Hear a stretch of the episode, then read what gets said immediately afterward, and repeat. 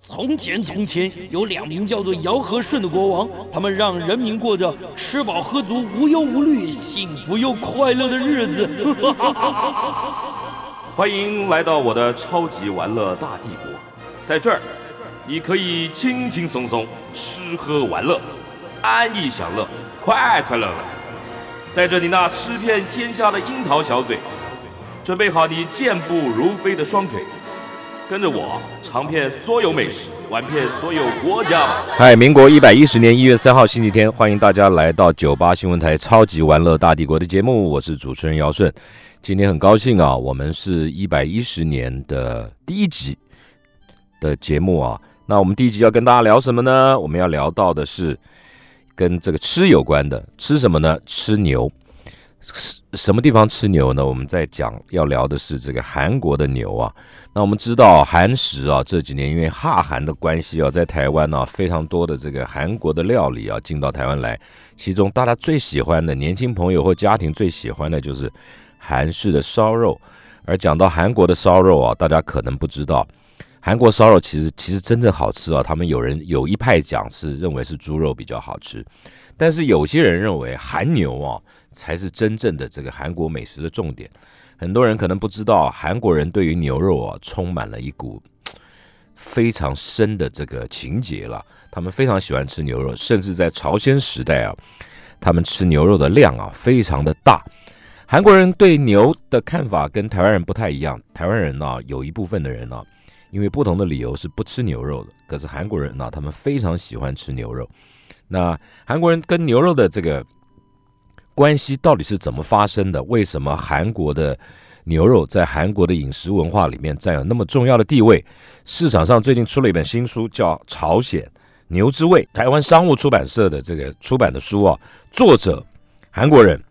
叫做金东真，他是韩国的历史学者啊，他出过非常多这个韩国的书啊。那这本书《韩国牛之味》《朝鲜牛之味》，就是在谈韩国人呢、韩国的饮食为什么跟牛有这么重要的关系。那疫情的影响啊，我们也没有办法请作者到我们现场来，我们就直接把台湾商务出版的这个资深的编辑洪伟杰，那他主要是这本书的责任主编呢、来请到我们现场来，跟我们来聊这本书，还有朝鲜的牛。伟杰在我们现场，伟杰好， Hello，姚顺大哥好，各位九八新闻台的听众朋友，大家好。来介绍一下这个作者好不好？嗯，好啊，这个作者金东真，他是韩国教员大学的历史学者，他本身蛮有趣的，他研究的其实是以那种生态环境为主的一个。历史学者，那他之前也是出相关的书，在研究生态环境的这个领域中，他觉得牛肉因为生态环境会牵扯到耕田这件事情，然后跟牛就有关系。我们都知道耕田一定要有牛来帮忙嘛，那他就发现说，韩国人其实在近代朝鲜时期就跟牛很有呃深的渊源呐、就是对他有一个。钟爱，所以他就想要去研究这段历历史。那他就去找了一些当时的一些古籍，然后呢，做了一个节目，那个节目来介绍牛这样子。那最后做组了成一个本节书目。啊，对对对，在他做哪了里一个做节目？他在电视韩国的电视台做节一目，集还是做？没有做那种很多集，有点像现在的 podcast 的那种感嗯觉。嗯，对对对。那里面谈什么？里面就谈说，诶，韩国他们为什么那么喜欢吃牛？那从没有牛到很多牛是怎么来的？就是养鸡就养牛的没有过程啊牛到很多牛，对哦，然后然后就要禁牛，因为牛实在太少了，只有国王才能吃，一般民众不你能吃。禁，牛是什么意思？禁止，禁止吃牛，禁止杀牛，这样子。哦对对对，所以以整个在谈整个牛牛肉在韩牛的在韩国的历史，没错，不是牛肉，牛肉是死掉以后，牛死掉才叫牛 肉嘛啊，是是不是？是是是，哎，那这本书这是他的研究了，对不对？对对对，他就把他的研究做成了节目，那节目很受欢迎，所以就写成了一本书。那你们怎么会想要出这本书啊？其实这几年大家也都可以知道说，韩国的饮食文化，呃，在台湾其实也越来越有一个呃流行的现象。那就像刚刚姚顺大哥讲的，我们都会讲到韩国的烧肉啊或什么的，那台湾也都很常吃得到。那有关于这样的一个东亚饮食文化，跟台湾有点相近，却又有点不太一样的，这也是我们一般呃以研以文以文史为主的台湾商务的出版社会想要关注的主题。我们希哦，望台湾商务是对对以文史为主，我印象中台湾商务出版社一直都是在出大部头的套书，对，文就是那种很早期的古文嘛，对不哎对？嗯对，那其实因为现在一些文史知识的普及，一般大众都会有都会对这样的书有兴趣，我们就希望能够出更多一些一般大众也能够台湾喜欢商务的是跟那个商务印书馆有没有关系？，有啊有，我们的从全名就叫台湾商务印书从馆大陆一直过来，没错没错，对不对四九年过来的这哎样子，嗯嗯嗯。还在重庆南路上，哦，重庆南路它那个因为在整修啦，嗯我们现在就移到了其他地方，这样搬到哪里了？嗯搬到了新店大平林。？真的假的、啊对， 哎，重庆南路那那一整排，现在好多没落了哦。因为现在都变成书那个店，书店都变少了啦，然后对变成有一阵子变得很什么很多，你知道，旅馆、商旅，对商旅客都要住那边哦。对不对？嗯嗯嗯然后还有一些老的这个书店，我觉得还在，嗯，那很有味道，是可以去找到一些很独特的书。是是。那你是们那个时候有没有楼下有没有门市？我们楼下当时是有门市，不过呃后来就我记得好像就没有什么在就是对外就是啊公是开哦这样子。现在要买对书上网就好了哦。，对实体就比较少现了样。在你们这哦本书《朝鲜牛之味》上网也就可以买到了。是啊，是啊，在像博客来、成品之类的都有的。哦、嗯， o k 上网比较便宜，对不对？嘿嘿嘿，当然喽，是其不 实是？啊什么嘿嘿。嘿嘿 嘿？怎么了？嘿嘿啊啊啊！，因为通路都想要有跟，就给那个读者更多回馈嘛，嗯就会有一些折扣啦。哦对，嗯，，那你嘿嘿嘿怎么？这样你的利润就少了啊 没有啦，这样讲 我你们公司利润就少了啊。没有，我嘿们嘿 多嘿我们我们多卖一本是一本， 真的。哦，好了，来，那我们从哪里开始？讲到讲到牛，我听说韩牛其实很好吃，但台湾不准进韩国牛，哦，这个这个我就不这你就不懂了，对不对对？对对对不对？。对，真的是不好意思因哦。为因为呃，因为这个这个有牵涉到，就像日本牛，一直到前几年才开放，嗯然后欧洲有些牛也不准，台湾现在可以吃到美牛、澳牛、日本牛、韩牛还不准，是然后大家也说阿根廷牛很厉害，也不准进，哦，嗯，听说韩国牛很厉害，韩国牛就是数量少，然后后来就是会很多人觉得说，它才是真正韩韩国人心中的第一名这样子。韩国人心中美食第一名，对，就像刚刚讲的，牛肉真的是他们觉得就来是。，那你就把韩国跟牛的关系历史讲一下，哦，来嗯好啊，好啊。其实韩国他们呢，一般的那个民众都有一句话叫做“白饭里的牛肉汤”，它指的是什么呢？就是牛肉泡饭啦。因为以前人都会觉得说，能吃到白饭跟吃到牛这两件，就是代表有钱人才能够吃得起的东西，所以他们就把这样的一个画白面饭也是要有钱人才吃得起啊，对啊，其实像以前台湾那也是啊，我不吃饭我吃什么？台湾以前如果不吃饭，可能就吃一些韩吉枪，你知道番番薯签之类的，因为吃不起白饭嘛，对不对？没有啦，要掺一点韩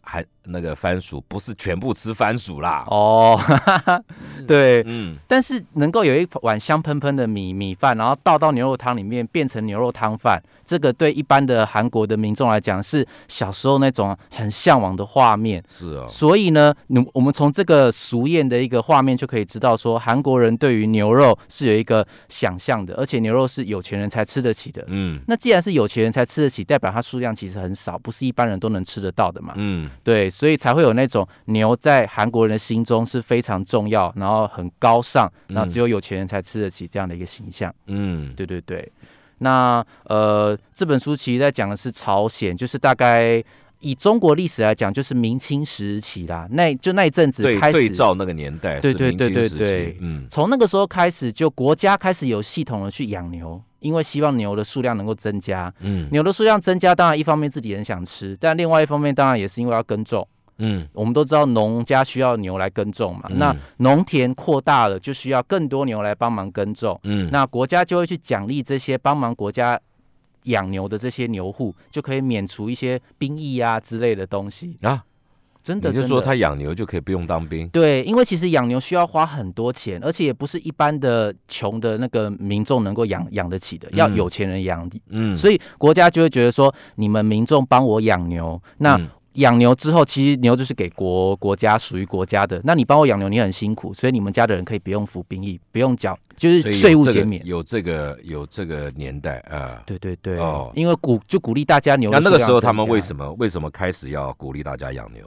就是因为厚植国力，还是当然因经为济需求，如果我的田能够增加的话，那我的谷粮收入就会更多啦。嗯这个是一个。另外一个当然也是说，牛开始在大家心中都是一个就是很就是很高贵的食物，他们希望能够透过养牛，第一个储备食粮吧，然后国家祭祀也会需要牛肉。但是这个妙了，我们台湾人台湾的习俗是，就是因为牛帮我们耕作，嗯，我们舍不得，是舍不得吃它。台湾有一很大一部分的这个老一辈的人，就是因为这样子跟牛产生了呃感情，就舍不得，就就不吃肉，不吃牛，不吃是牛肉。是韩国人不是，一方面要他耕作，一方面要吃它。其实这个东西就很为难啦。台湾其实虽然那个观念会比较强，但是其实牛本来就是农家一个储备粮食，万一今天遇到了天灾，谷物欠收啊，大家饿肚子怎么办？第一个杀的也只能够是帮他耕种了牛了，对不对？但啊韩你可以，你可以，你可以养鸡呀、对对对，所以其实养猪还是会有啊一些家家禽嘛，就是一些嗯可以来就是当做补充的食物。那这本书其实要讲到韩国跟台湾，其实有点对那个吃牛的那个态度有点不一样，不一样。哈。我觉得可以去追溯到一个历史的重点来是，朝鲜王朝在上面一个时代叫做高丽时期。高高丽丽时期国家的佛教，国家的宗教叫佛教。那也不吃，对，所以高丽时期当时是比较没有在吃牛肉的。呃，但是换到了朝鲜时期，这样子一个佛教的形象，在他们国家是开始淡淡了，化了。真的对假的？对，所以他们其实就对于那种吃牛肉，可能因为信教的那个观念比较薄了，所以就比较没有这样的一个禁止的现象。对，那哦台湾、高丽时期他们是禁吃牛，对，，大概宋有朝、有元朝时期，国家就是信奉佛教嘛，那嗯佛教不杀生，所以其嗯实牛他们也就不会去特别去杀它。对不是不是不杀生，不杀生是所有肉都不要吃了。啊对，而且对啊，所以他们其实是不会去。就是牛是帮你耕耕种的，然后也不会去杀它，就把它养到老老死老这样死子。对，那当然，另外一方面也是因为宋元时期当时的田还没那么多，所以嗯牛当然也没那么多嘛，嗯嗯所以就比较不会有那种全国都在吃肉的那种吃牛肉的现其象实。对照到日本，日本有一个王朝，有一个这个天皇，那个时候也是禁止吃禁止吃牛肉的，哦，禁止吃肉，是是是全国是好几百年，是好一直嗯一直到了明治维新以后才开始鼓励鼓励要吃肉，嗯，对要强种。嗯嗯嗯嗯，好，我们进一段广告。这个谈到了这个韩国的这个牛肉啊，到底是一开始是怎么回事？我们待会儿回来啊，继续聊下去。就韩国人跟这个牛肉的关系啊，到底后来为什么变成很重要的这个一个食物的来源？嗯。来，我们继续跟台湾商务出版社的资深的编辑洪伟杰聊，最近他们出版社出了一本新书，叫《朝鲜牛之味》，看牛肉如何喂饱以整个近代韩国。啊那上个阶段，伟杰就跟我们讲这个作者他的研究了，就是这个韩国曾经在高丽时期，他们是禁止因为佛教信仰的关系不吃牛的，可是到了朝鲜年代开始，国家开始鼓励人们养牛，为了经济的需求，那么要种田需要牛来耕作，同时呢牛牛。牛只也可以作为这个，等于就是一种战备存粮了。如果碰到饥荒的时候，可能牛可以杀来啊，屠宰来吃。那韩国人跟牛肉的关系进一步的深化，来，你继续聊。嗯，好，刚刚其实还有聊聊到，除了那些原因之外，当然还有一个中国进贡需要牛。中国其实会希望说韩国来养牛，每年进贡中国。哎，所以有其实查到是吧？他们有有他有他有追溯。有有有，哦这个部部分是有的，所以甚至还因为一开始养牛那个比较时候，朝鲜是中国的附庸国，还是还是叫什么国？那个时候算是算是附庸吧，就是说中国是我的老大哥，我嗯每年要进贡你一些东西。那如果我国家发生动乱或者灾难，你要来就是救我这样子。是哦，对，哦以前的国家都是这样子。嗯，那一开始养牛当然没那么快，所以中国可能要求很多头，那他们甚至还会去那个文书说啊，不好意思，我现在牛不够，那能不能就是减减免，那以后再补给你，哦就有这样的现象出现。哦，对，所以你可以知道牛肉就是很多功用。那进进到中国，然后呢，中国他们就会拿来耕种啊，或者是拿来，因为中国自己可能他们他要活牛，对对嗯对，他不是要冷冻牛，对，所以你可冷以藏牛想象那个时候真的就是一就一大批牛，然后跟着那嗯就个进贡赶的过官去，对对对，然后从韩国这样，然后到辽东，然后到那个北北北京那个地方去这样子。都瘦了吧？ 哦， 这个我就不知道了。八三四，你怎么不知道？你要研究嘛，你问一下金老师嘛。 他们可能啊 金老师不知道有没有去测那个牛的体重哦，出发前跟出发后有没而有且这落沿途差可能有很多灾难啊呢、对，所以你就知道那瘟个疫。非常辛苦哦。瘟疫等一下也会聊聊哦聊到，真的非常的辛苦。对对对，好，然后你就说，因为要要大量繁殖，甚至还要进贡给中国使对用。啊对。好，那其实养牛这件事事情，可以就可以去想象的是说，大家都知道牛很重要，所以嗯，会去吃它的，一定都要是最尊贵的人去吃嘛。那以当时的国家来讲，最尊贵的当然就是国王喽。所以国王，那 最最尊贵是国王。嗯，那我问你，第二尊贵、第三尊贵是谁？国王的家族接下来就是嗯，要慢慢的就是从国王外面这样扩扩大这样哦就子。大官啦。对对对，大哦大官就是排第二层的。啊，其实当时就是有一种现象，就是只有国王才能够吃牛这样的形象，甚至国王要登基前，或者是那种想要预谋篡位的那那些人，他们在起义前也都会吃牛。所以你知道、哦吃牛这件事情有一种象象征，就是说我要当国王了，所以我要吃牛。这个是哦对对，所以其实有这样的一个现象，在历史古籍里面，那种就是谋谋谋谋反人的那种供词，他们都会说到说，其实自己会有吃牛这样的一个是哦，对对对，所以牛是尊贵，是王的象征的感觉。哦嗯对韩国来讲，对对对，嗯那数量少啦，所以当然就是给王吃。那国王他其实。当然，国王能够吃，那下面那些达达达官贵族、士大夫那些，当然也想吃啊。可是嗯国家就会觉得说，只有国王才能吃的东西，你下面的人不能够随随便便吃，要不对啊然的话你怎么卡？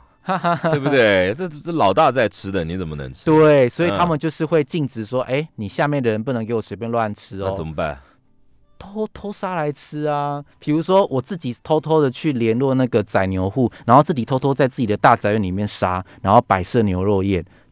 这直接摆宴，人家就看到了啊。对，所以其实当时就有被抓到啊。嗯然后呢比如说国家抓到就说，哦，这个某某贵族很就很糟糕，居然可以自己私下在他生日宴会的时候，对私宰这件事情，后来就被抓去关了，这样子。只有官而已哦，对啊，不然的话。呃好像还要就一褫夺他的官的的的那个官职吧，那就把他杀掉了。对， 对对，所以其实你可以发现说，国家对于牛的数量，对于能不能杀牛这件事情，对要控制，甚至连杀牛都必须有国家规定的一个地方杀，卖啊牛也是国家规定的地方卖，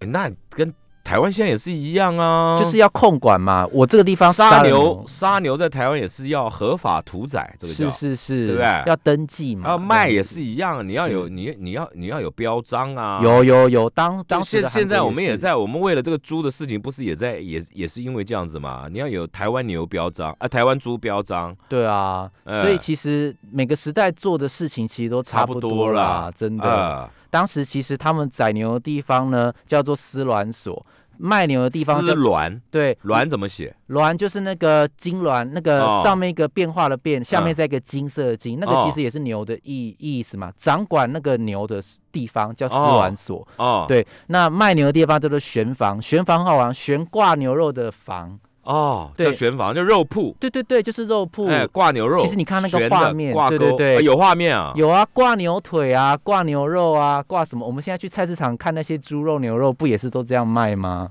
哎，对不对？传统市场有没没有？有啊，现在没有这样卖了。哦，你是说像超超市那种把它哎，切现在都是片？真空套袋、啊冷了藏解冷冻啊，是是是，嗯比较早期那种，就是好吧，他们他们会那拿，挂起来外面都都都是苍蝇哦，所以要赶快卖掉的意思，嗯这样子。哦，对，像这样两个地方就是悬房，嗯，对，就是国家他们规定说能够宰跟能够卖的，那就像刚刚那姚一般百姓可以去买吗？一般百姓其实是不行的，只有只那有他弄出来干嘛？那就是皇室里的这个御膳房而已嘛。杀给皇室御膳房之外，还有另外一个地方也很重要，国家特别准许这些人能够吃谁？读书人。哦，读书人呢，就像我们其实看韩剧会知道，陈军馆一个叫做陈军馆的地方，那个就是国家的儒生，他们开设了一个叫做陈军馆的地方，给读书人来念念书。这些人以后就要来考试，那来进国家当官的。所以哦这些人他们认为说，儒生念书需要补充营养，他们需要有很大量的营养，所以会特别准许说，好，国家宰设的是国家宰掉的这些牛给王室吃完之后，你可以来吃。要是王室吃完以后他才能吃。对对，对，剩下的就部分、大啊、哥吃肉老二喝汤。对啊，吃了之后头脑就会比较好嘛，那就会可以考试考高分，然后就可以来进国国家为国哎家效那力。也不公平啊！嗯，不为是为为什么？不是啊，那你说牛肉很补，那你都是给这些人，那我们就我们就一辈子翻不了身了。哇，不搭车啊，所以你就要对很努力的、很努力的去考过第一关，能够进到成军馆。一才能我我是为了吃牛肉而而读书就哎、对了。当时真的发生有暴动哎、比如说。哎，什么暴动？假设说今年的牛肉供应量比较少，嗯那平常我一我一年我都可以，比如说每个礼拜吃到一碗牛，但现在因为牛肉少了，我可能一个月才能吃到一碗。我读书人当然会生气啊，说哎、为什么我的牛变少了？我要多，我说我要我要多吃牛，要不然我头你脑。凭什么生气啊？陈军馆真的就因为这件事情有写暴下来动，对啊，就是说我们要吃牛，我们要吃牛这样子，所以你就知道牛这件事情真的是连读书人都会失去理智的想要吃它这样子。哦，对饿了。对，还蛮有趣的，在这些事。那他事们情那时候上就没有麦当劳嘛？这些人真的是真的啊不然呢其实除了读书人之外，还有另外一群人，其实也有哎机也可以会吃牛，谁帮国家打仗的将士。军人嘛？对你想想看，军人要出征前要怎么样子才能够更让他们提升士气？当然是杀牛发牛下去啦。我将军说好，大家这一趟吃饱饱的，如果哎等到打赢了回来吃更多牛，那这就是一个哦非常能够正用正这士个气的来地方。用这个来奖励士激励士气。对对对，所以其实像这些特殊的情形，你都可以发现说，牛肉是很特很特殊的情形跟身份才会去吃到它的。哦，这样子所以这个这个这个金老师研究了这段历史嗯，啊，对，他就去研究当时很多记录啊，像刚刚讲到的，我要谋反的人的记录啊，我念书的人，我暴动写下来的记录，这些嗯都有被载到他们的那个历史书上面。啊，对那，这老师也很有意思啊，他去研究这些东西，最重要要干嘛？他就是要让一般的韩国人知道说，你不是只有现在才喜欢吃牛，你的祖先都在喜欢吃牛啊，而且不是一开始就有牛的，他们是经过很大的一番努力，最后才让牛变多，然后才能够让大家都吃得到。哦，那对对书里面这个是一个 part，然后再来还有什么？接下来就是刚刚讲到的禁牛的部分啦，禁牛，禁牛止禁禁止宰牛跟禁止吃牛这件事情，其实刚刚一就一就一直是在相重复，是一体两面嘛？对对对，一个部分当然是因为只有国王才能吃牛嘛，那就在牛还没有很多的情况之下，是不能够让一般百姓吃的。另外一个禁牛的时间点也蛮有趣的，其实就是指口蹄疫发生的时候。是口蹄疫还是狂牛症？他们当时就是跟现在的那个猪啊牛，就是嗯有蹄的那一种牛动瘟物，嗯对他们就会有染染病，然后死大量死亡的现、嗯现象。呃，这个状况其实就是在于说哎呦牛牛的数量开始慢慢增加的时候，那可能因为一些传染病的关系会大量死亡。那如果说国家那一年的牛突然就这样死很多的话，那我就不能够供应很多人吃喽，所对以这个时候国国家就会来禁止说，好，你不能再像以前那样杀那么多牛了。以前杀一百头，现在可能只能杀个二十二十头这样子现。在要管制，对，所以那是一种管制的感觉。但管制的期间，就是为了要让牛更就慢慢变多嘛。但但是有的时候我们都会知道说，政策下了之后，它其实并不会随着牛只数量回到正常就马上撤除。有的时候其实会一直，呃，没有马上反应到，所以最后还会变成是说，牛瘟发生后的三五年，牛只数量明明变多了，但人民却因为还是吃不到。对，然后耕种也没有办法马马上回来，所以就会变成说是人饿死，然后牛很多的现象。哎，有这个时代啊，有有有，就是一个很奇怪的不一是种。那朝廷也要看到这个现象了嘛？对，你就就人都死了，牛越来越多，人都死了，为什么不赶快对所开以放解禁？这就是一个很很吊诡的现象，一些地方官员的记录啦。你如果在中央，当然中央的那个官员，他们可能可以马马上看到做反应，但是那个反应并没有办法马上传到地方的那个消消息，所以嗯地方的人是知道说，哦，国家说要不能杀牛了，但是因为牛瘟的关系，牛都死光光了，我田也没办法耕了，那就是都没有稻谷了嘛。那我又不能够杀牛，然后又没有稻谷可以吃，那我人就等着饿死、啊。不是，那他们怎么不不想其他的方法来解决耕种的问题？就一定要靠什么牛牛老大来来那个？主要就是我就自己下去耕作不行啊？还是可以啦，只是说没有办法像以前那样子供应到就是很大片的农农田的概念。嗯，对，所以你就可以知道说，上面的政策在公布的时候，能不能及时的传到一般地方，那地方的反应能不能够及时回应？嗯要是有这种落差的现象的话，就会出现说，明明牛就已经增加很多了，但人却还是因为牛进政策的关系，没有办法去杀牛吃牛，然后就这样。他们有多？严重？那个时候的这个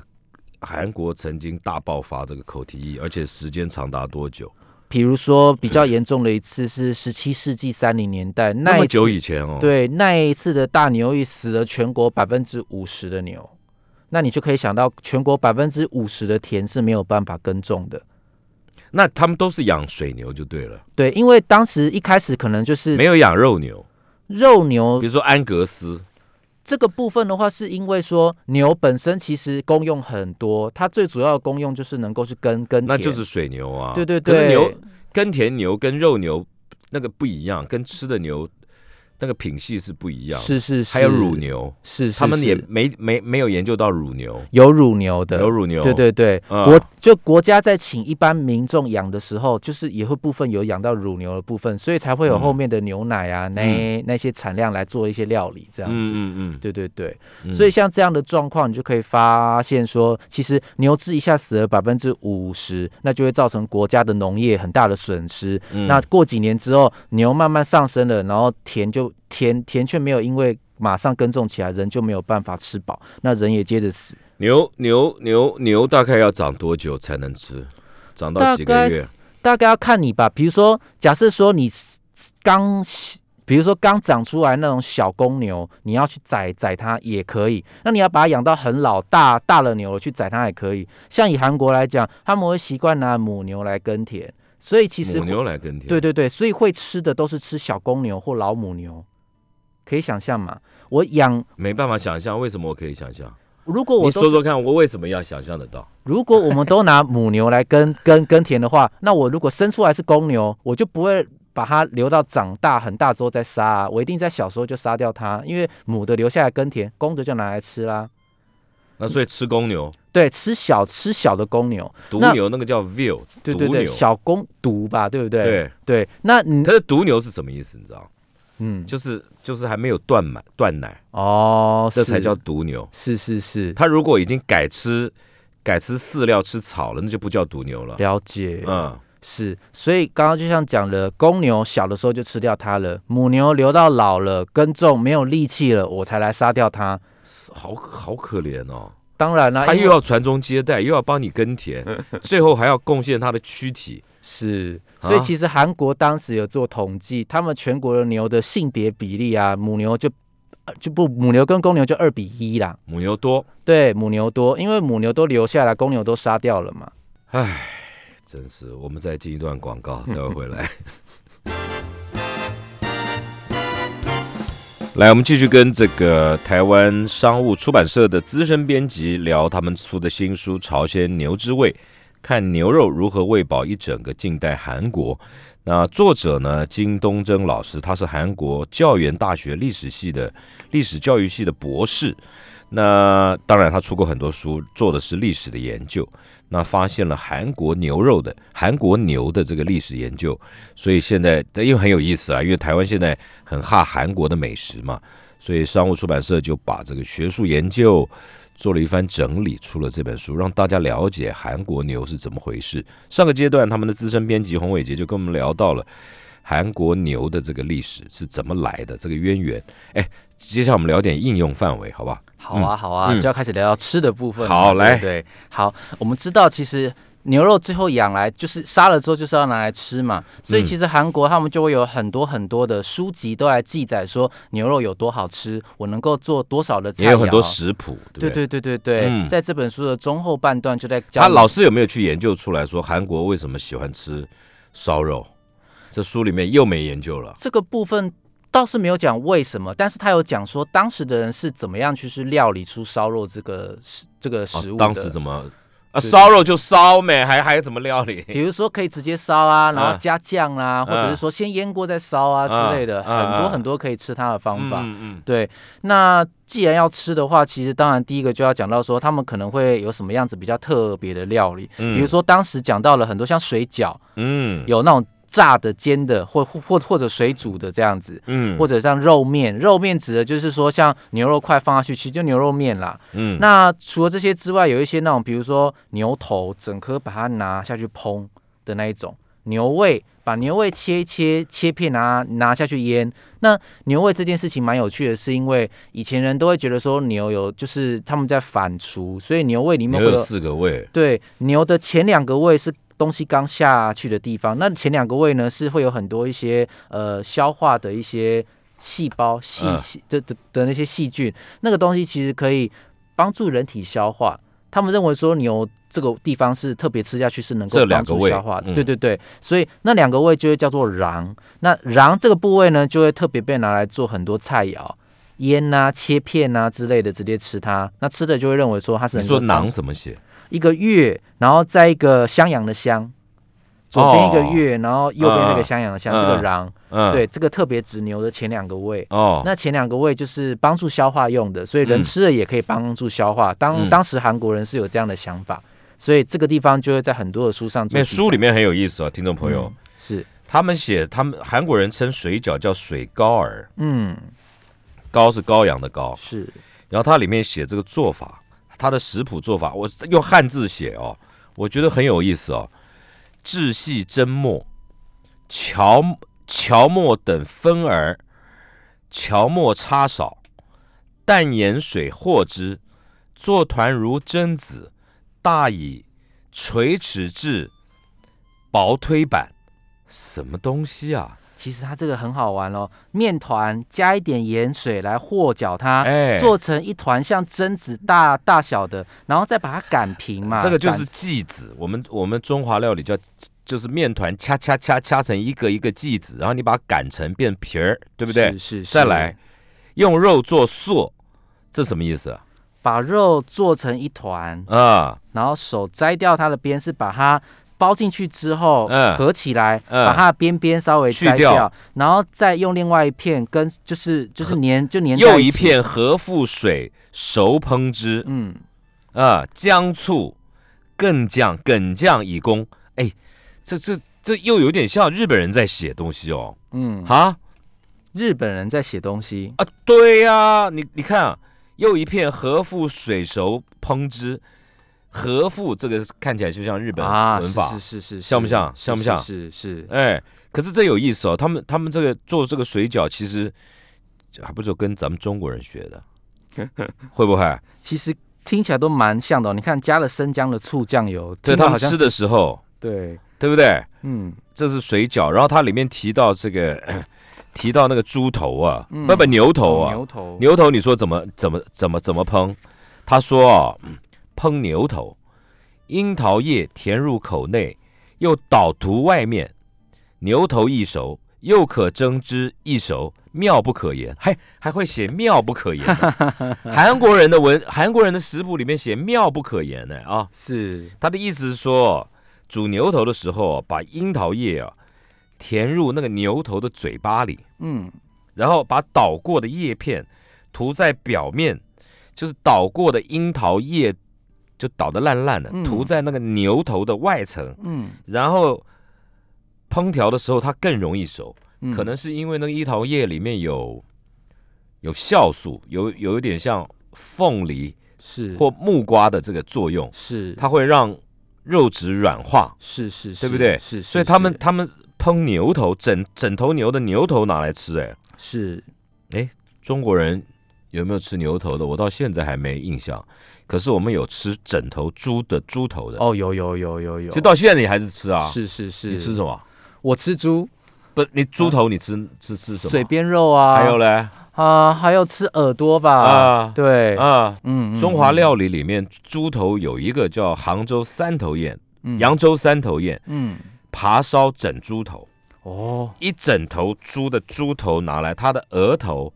鼻子、脸颊、下巴、耳朵、嘴唇都不同的胶质，都是胶质，哇，吃下去感觉就是驻颜美容 了，都是胶长生质。不老，但是枕头、猪头当初上上桌的时候，你看了你会吓到吧？就是眼你睛那闭着，然后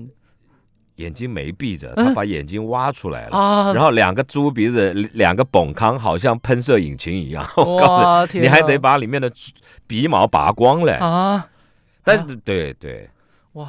吃我我觉得吃头就是一个很有视觉冲击性的听众朋友，我怎么感觉到那个谁，伟杰现在在歘啊啊啊！对我看到说哇，就那牛头不是一样？那你你讲到韩国人吃牛头，刚刚不是讲到他们那个做法？对，所以他们讲妙不可言，可能真的就是妙 妙不可言吧。我想想看，我们现代料理里面，你刚刚讲吃牛胃，中国其实有吗？嗯，中国在哪里吃？中什么料理里面有吃牛的胃？卤的吗？我有点不太确定。有啊，有卤味、牛筋、对牛对肚，对不对对对，卤牛牛肚肚嘛嘛，还有对对嘞对，还有什么川菜麻辣锅里面，哦夫妻肺片啊，夫妻肺片就是里面就有牛的肺，是是还有这个个牛的胃，是哎，哇，其实牛的百叶，哦，还有蜂巢的胃，所以还有牛的喉管，喉管我我知道我知道啊，，脆的，对脆肠，对如果是猪就叫脆肠，没有没有，脆肠是肠，脆肠是肠哎哦，哎，了解对，气管这块，嗯，所以其对实每个民族都很会吃各种不同部位，这样嗯不是我，我觉得这个多少受到中华料理的影响一。定是啊他们还有什么好吃的牛料理？哦，他们还有很多啊，比如说嗯像牛肚片啊，还有牛腿骨汤，腿骨汤来熬大汤来吃的，这个其实就是他们很标准的一种，就是牛的料腿理，骨汤，对哦有啊，对，就大骨汤嘛。到现在韩国料理店都有吃得是到，是啊是，了，解啊。还对有啊，还有像烤肉串啊，刚刚就会特别提到的，古时候就吃牛的烤肉了，是因为烤肉串比较香嘛，然后可以嗯加上很多不同的一些蔬菜来一起吃，这样子。哦，对，像他们的一些宫廷料理里面，都会把刚刚讲到的这些当做是重要的宫廷料理呈呈上去。他们还吃炖肉、炖牛肉。是你有书里面有没有记载？有，但是我忘记它的名字叫做什么了，应该不会嗯是现在写的炖牛肉这个这三个字这样因。为我吃过一种，我我我去韩国采访过这个宫廷料理，采访过两三家，有一个很明星开的，就是皇室料理，你得要换衣服才能进去。哇，呃，而且韩国人吃东西啊，他们很重重视五色，对，五个颜色。是然后宫廷料理尤其重视这个，还要跟养生有关。是，他们有一道牛肉料理是用炖的，有一点像什么？像北海道的马铃薯炖肉，哇、马铃薯炖肉，可是马铃薯炖肉炖的不是牛肉啊，是猪肉嘛。是是是，可是这个韩国有一道是他们是用牛的牛小排，然后来炖哦，酱油、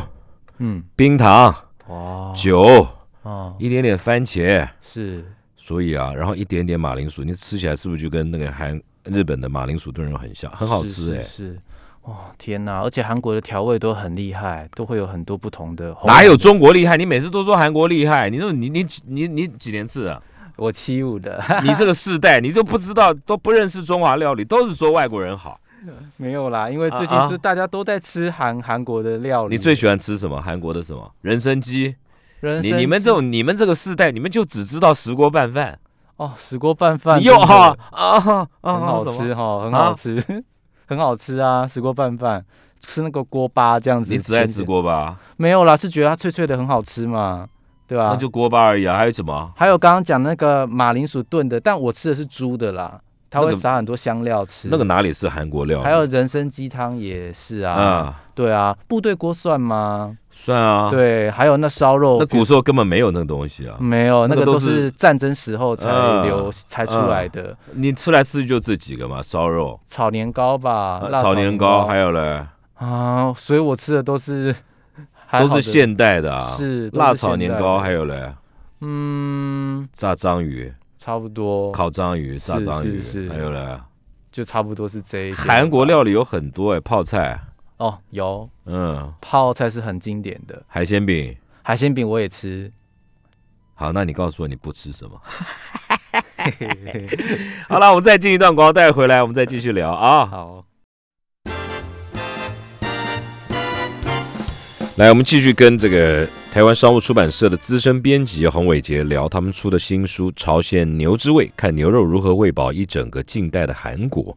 那前面就陆陆续续聊到了韩国牛的历史、韩国养牛的历史、韩国禁止杀牛的历史，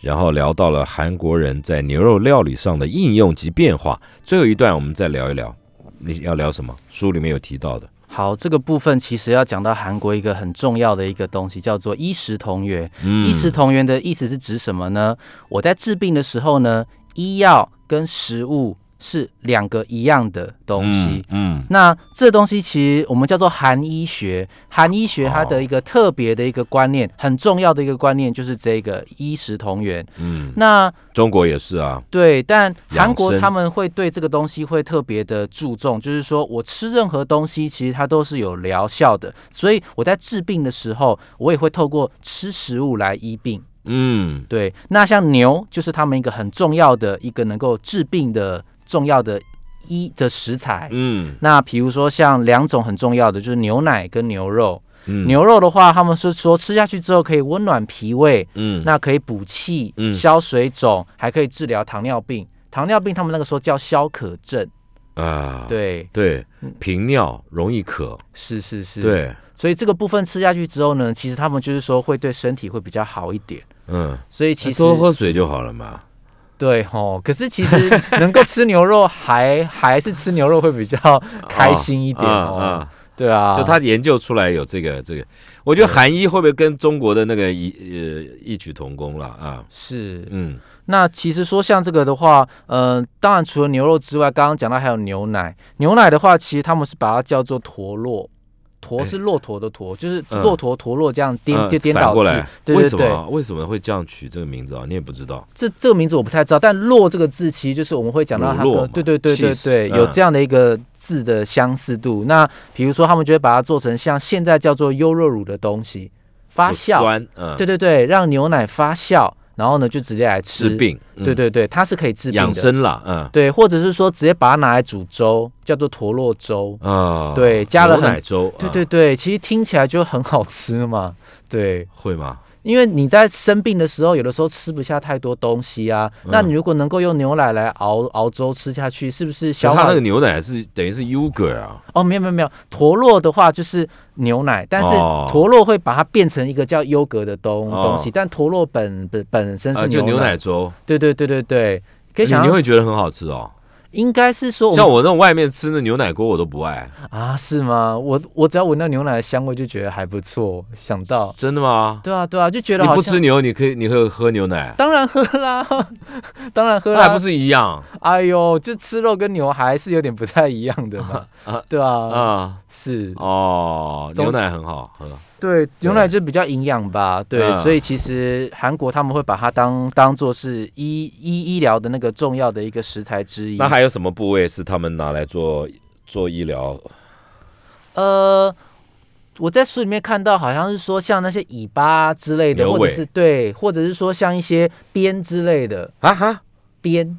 啊，牛鞭对对对，哦比如说你想要就是对一些相关的一些，嗯对他们其实就会吃一些牛的特定部位去来来来来当做医疗或者是补补元气的一不个是这东西。跟中国人一样嘛，吃哪里补哪里嘛。对对对，所以本来因为都因因为同样的文化圈跟饮食圈，所以其实它的观念都是相传的。对啊，对，像我们刚刚讲到那个韩医学的那个有一本书《东医保健》，其实嗯也是用汉字去写成的。嗯里面讲到的呃相关的，刚刚讲到说吃牛肉啊或喝牛奶这些药材的东西，嗯也都是用汉字去把它写下去的。我我觉得他根本也就是去搞两本什么《